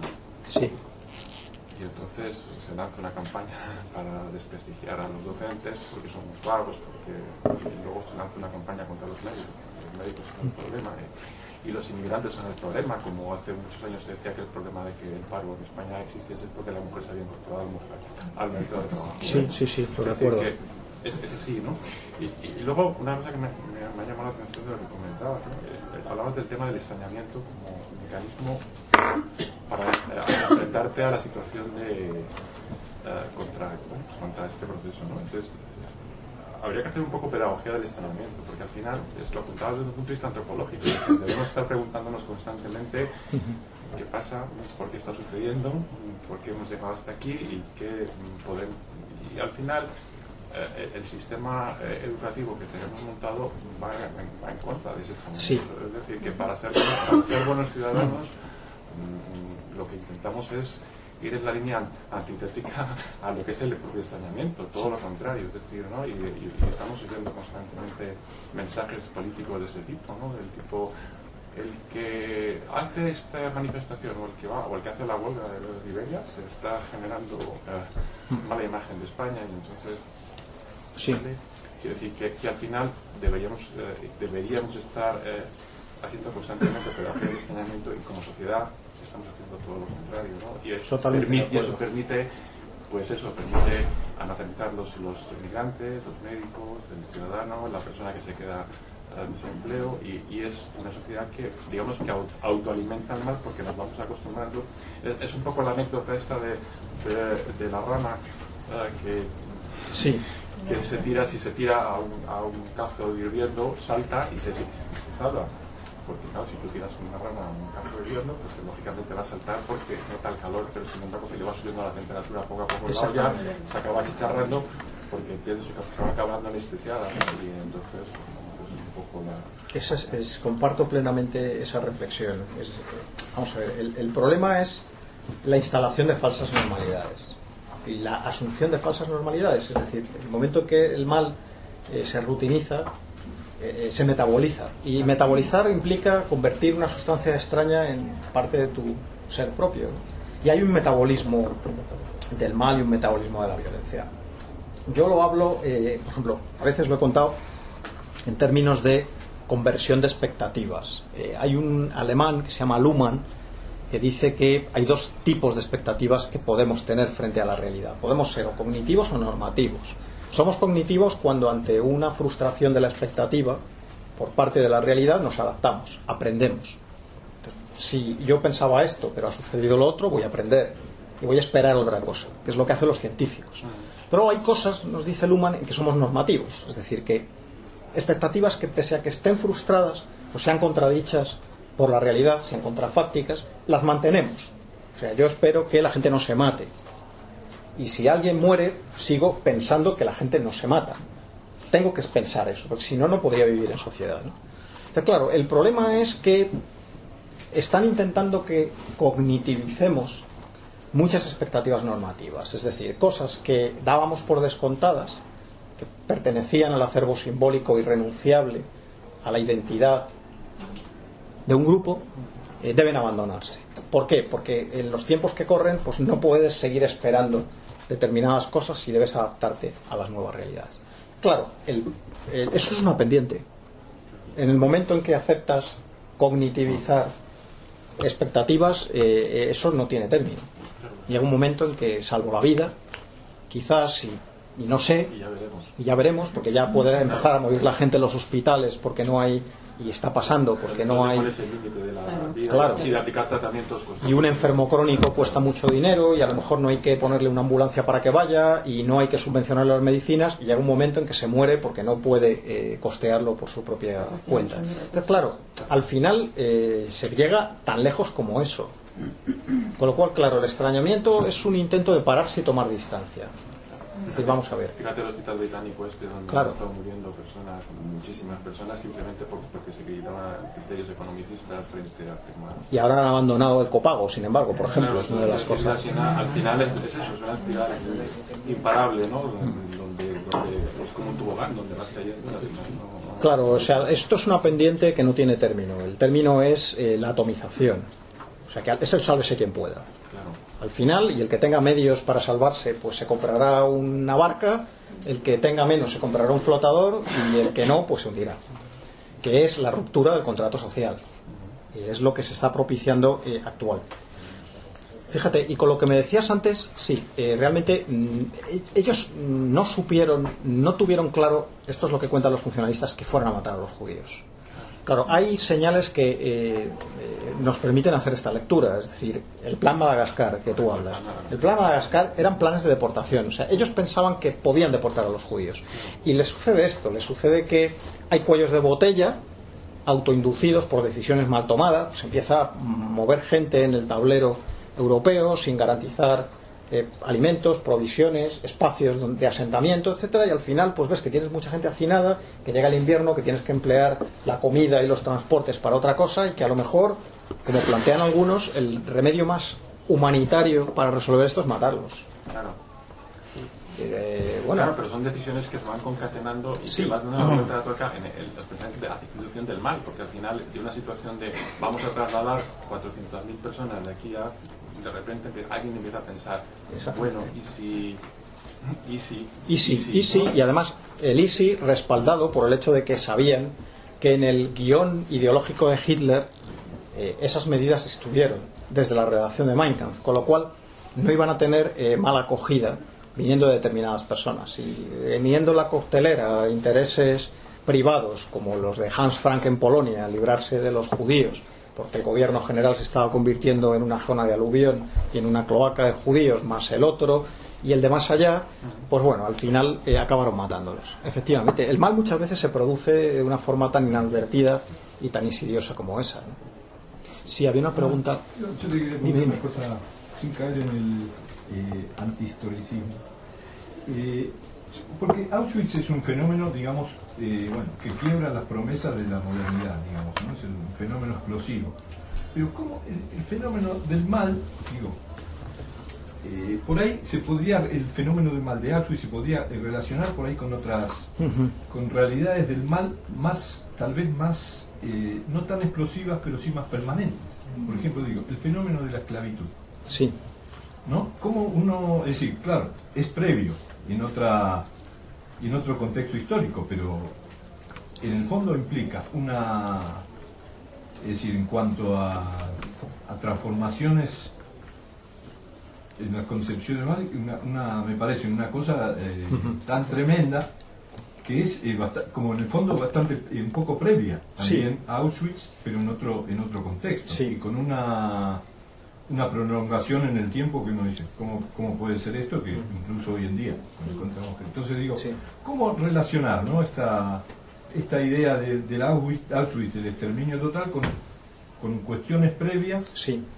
que están en el, en el ser humano desde mucho antes, Claro. que es esclavizar al otro. Es decir, que es, es una forma, no es el exterminio, pero sí es una forma del pal muy, No, no, y- muy terrible, ¿no? Eh, vamos a ver, y son laboratorios de ideas de cosas que ocurrieron con posterioridad. Claro, cuando eh, Hannah plantea eh, los orígenes del totalitarismo, dice, bueno, hay ciertos fenómenos que propician lo que acaba ocurriendo. Uno de ellos es el imperialismo. Claro, el imperialismo enseña a devaluar al otro. Es una estrategia de deshumanización del nativo frente al conquistador colonial europeo. Ahí ya tenemos la figura del animal, del no humano, frente a la humanidad eh, superior del europeo. Claro, la, esclavitud anteriormente. Igual, ¿cuál es la diferencia? Eh, ¿Cuál es la diferencia? La diferencia es que los fenómenos de la esclavitud y los fenómenos del imperialismo todavía se dejan embutir de alguna mane- manera en un molde tradicional de mal moral y de hipocresía. Es decir, sí hay una racionalidad intrínseca que explica el imperialismo y que explica la esclavitud. Una molde utilitarista, por ejemplo. Claro, realmente eco- económicamente y por motivos geopolíticos y geoeconómicos era interesante para las potencias coloniales el tener esclavos o el conquistar eh, territorios en, en África. Se inscribe dentro de un programa de racionalidad, de filosofía de la historia, incluso si quisiéramos decirlo de forma más grandilocuente. Pero por ahí los esclavistas concretos eran bien banales. Claro, y lo eran. Y si leemos El corazón de las tinieblas de Conrad, pues eh, ¿qué no vamos a aprender del gran Conrad? ¿no? Eh, pero eh, aún así no dice, eh, nos dicen existe esa distancia. Todavía hay un molde de racionalidad moral que con mucha hipocresía, porque claro, ese molde se aplica a costa de excluir algunos que ya no entran ahí, o un utilitarismo a costa de, de los más, pero aún así hay algunas trazas que todavía lo hacen reconocible con todos esos agujeros. Pero claro, en el momento en que se llega a Auschwitz ya se desborda todo esto. ¿Por qué? Porque una de las cosas que más llama la atención en el mal de Auschwitz es que es un mal antiutilitario. Es antiutilitario. Por lo que he dicho antes y por más cosas. Por ejemplo, cuando ya el esfuerzo de guerra está a máxima presión, cuando necesitan los nazis desplazar tropas al frente oriental, prefieren utilizar los trenes para llevar a los judíos a los campos de concentración y no llevan maquinaria y no llevan pertrechos a las tropas del, frente. Es decir, tiene un carácter misional la destrucción de los judíos. es una interpretación apocalíptica de la historia. Claro, la inscripción de ese momento religioso, de misión, de ese apocalipsis de la redención última, con el enfrentamiento de las potencias de la luz y de las tinieblas, es lo que ya desborda el molde anterior de explicación, de racionalidad y lo que hace ingresar Auschwitz eh, por una puerta nueva. Hay antecedentes, no obstante, y, a mí me y luego además, claro, podríamos discutir otras cosas, eh, no solamente la esclavitud. Hiroshima y el empleo de la primera bomba atómica. ¿Y eso mm, inaugura algo? Pues claro, esa es la el- la humanidad descubriendo la posibilidad de erradicarse a sí misma de un plumazo. Y sin embargo, mm, se habla mucho menos de Hiroshima. Algunos sí, o sea, hay un libro muy bueno, por ejemplo, de un inglés llamado Jonathan Glover, que se llama Humanidad e Inhumanidad, que también estudia en el, bajo el paraguas de esas explosiones del mal moderno, también habla de Hiroshima y de la bomba atómica. Pero no existe esa conciencia de que algo se inaugura y algo se quiebra profundamente en el tejido de la humanidad con Hiroshima, como sí sucede con Auschwitz. ¿no? Es una pregunta, ¿por qué no Hiroshima? No, De, no. de otras José da cosas. explicación de que se ahorraron vidas. Sí, yo quería preguntarte. Bueno, la, la charla me parece muy interesante. Eh, hablabas en algunos momentos de soluciones, bueno, soluciones entre comillas ante el mal, ¿no? O cómo enfrentarnos a él, como por ejemplo apartar el maniqueísmo, ¿no? O naturalizarlo o darle respuestas humanas. Y, luego hablabas también de em, quitar al mal el aura, este, el aura estética ¿no? y cierta glorificación. Y a mí me interesa mucho todo este planteamiento aplicado a, a la literatura. ¿no? Si hay en algún momento peligro de, porque es algo que además se discute mucho, de cierta glorificación del mal en, en novelas o darle cierta estética a ciertos personajes o ciertos temas. Y, bueno, en realidad se habla con respecto al cine con el arte en general, pero bueno, concretándolo más en el tema literario, ¿cómo, cómo crees tú que debe enfocarse, si es que debe enfocarse de alguna manera? Y porque yo tengo muy claro que hay muchos escritores que escriben y hacen el mal, pero em, no sé si exactamente esa es la intención o no, o cómo afecta, en fin, no sé, me gustaría que opinaras sobre eso. Es difícil. Eh, una estetización del mal, por ejemplo, en la literatura, que podría ser la obra del Marqués de Sade, por ejemplo, que es una obra dedicada al, al mal y además en una de sus expresiones, digamos, más llamativas y más, eh, más crueles. Eh, claro, lo que dicen los teóricos del mal de esto es que eh, no consigue. Eso precisamente, esa estetización del mal, lo que hace muchas veces es traicionar el propio efecto, que es el efecto de inquietud que debe producir la literatura en el propio eh, lector. Es decir, yo hace poco leí una frase de Foster Wallace que decía que la literatura sirve para calmar al desasosegado y para desasosegar al calmado. Entonces, claro, si la literatura del mal pretende desasosegarnos, claro, desasosiega esa estetización del mal que vemos, por ejemplo, en Justin o que vemos en la filosofía del tocador. Pues yo creo que no. ¿Por qué? Porque es un caso tan de laboratorio, es un caso de maldad tan paradigmáticamente psicológica, está tan explicado, porque claro, tú coges la filosofía del tocador y hay 15 páginas en las que te explica el por qué eh, hay que pisotear todas las normas de la moral y todas las virtudes de la burguesía y entregarse a todos los excesos y a todas las crueldades imaginables. Bueno, pues precisamente esa exposición al mal, esa revelación exhaustiva y prolija de qué es el mal y por qué el mal es precisamente lo que la dota de una falsa estetización y le quita el aura.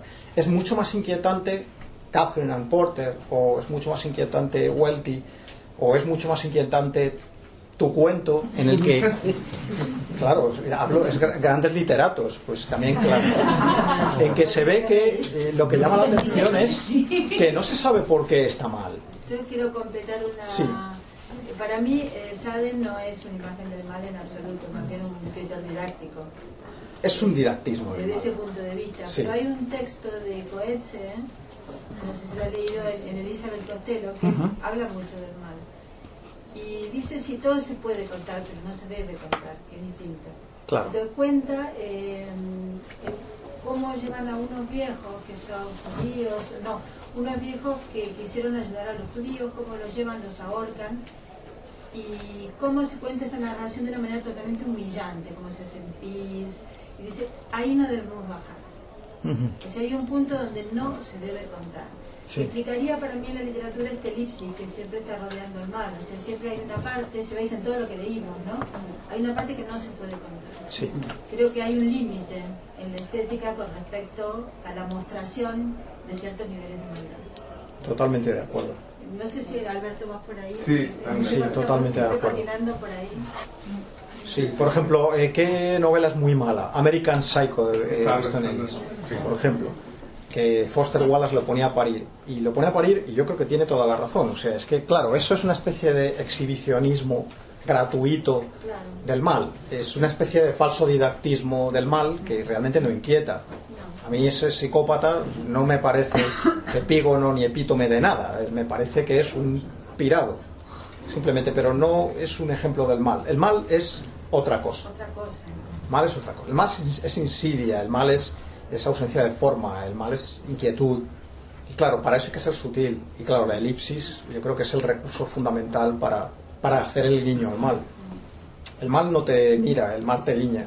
Y claro, y esta gente es que te mira con los dos ojos y te enfoca. Me parece muy mal escritor. Mi opinión, no me gusta ser categórico con literatura. Igual le O gusta a sea que alguien. que describe el mal a cierto nivel terminaría siendo un mal escritor. Pues incluso sí, ¿no? No sé, esto lo sabéis más vosotros, ¿no? Sí, yo me pregunto. O sea, si hay cierto nivel de cosas que no se pueden contar, porque si tú las cuentas, no hay otra manera que banalizarlas. Y si hay algo que no puede ser banal, es un escritor. Porque sería un estúpido, ¿no? Claro, sería un, mal re- un falso realista, además. ¿no? Con escritores que mm, hacen el mal me refería a eso, o sea, malos escritores. Mal ¿no? escritor. Que lo hacen mal también. Sí. Sí, es la escabrosidad gratuita de algunos que no tiene sentido. Estamos menos 5 casi. Sí. ¿Tenés alguna pregunta brevísima que pueda contestar con un sí o con un no? Yo tengo una, claro. Muy, muy breve. Eh, ¿qué, qué, mm, qué solución crees que aporta la filosofía del derecho a, a la parte que has hablado? A la, a la parte que has hablado del relativismo moral, ¿qué solución crees que aporta la filosofía eh, actualmente? ¿Más naturalista o? La filosofía del derecho, los únicos en filosofía del derecho que han hablado algo que se parezca o que esté la cercanía de estas preocupaciones quizás ha sido Rawls. Claro, los, filósofos del derecho y los filósofos políticos al final abordan la vertiente política del mal. Dice, bueno, esto es un problema no de ingeniería de almas, no, no de modificación de subjetividades, sino más bien de reforma institucional. Es decir, vamos a cambiar o modificar deliberativamente todos juntos las condiciones en que las instituciones funcionen para que no produzcan las situaciones de exclusión, las situaciones de violencia que acaban propiciando el mal. Entonces, bueno, eh, es tan superficial, pero a la vez tan importante como esto, lo que dice la filosofía del derecho. Claro, mm, parece que nos falta algo. Parece que nos falta algo porque hay una especie de pudor filosófico con relación al problema del mal, que ha llevado a que se traicione una de las profecías eh, que hizo Arendt. Arendt en el año 1945 eh, manifestó, sin duda alguna, el mal será el gran tema de la filosofía de los próximos años. Y si vais a cualquier bibliografía a buscar eh, obras sobre el mal, hay poquísimas. Con lo cual, pues al final ese pudor sigue existiendo. Bueno, Muchas gracias.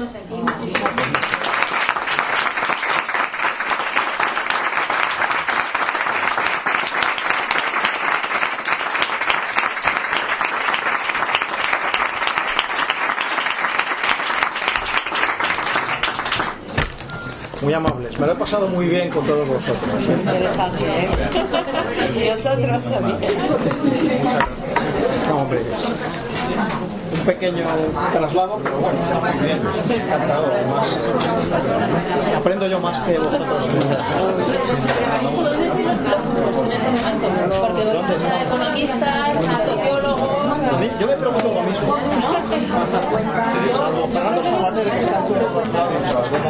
Sí, pero. No,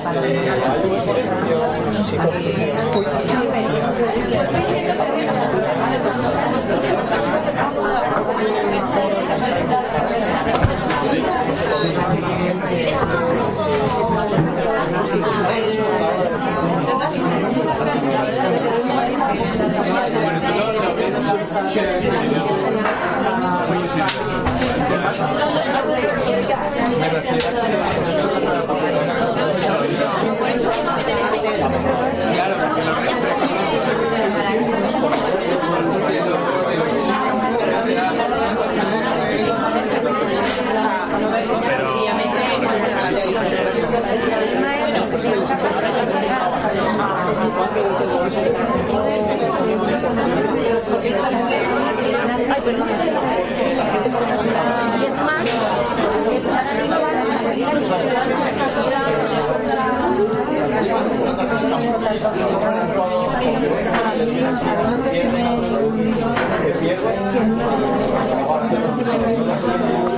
no, no,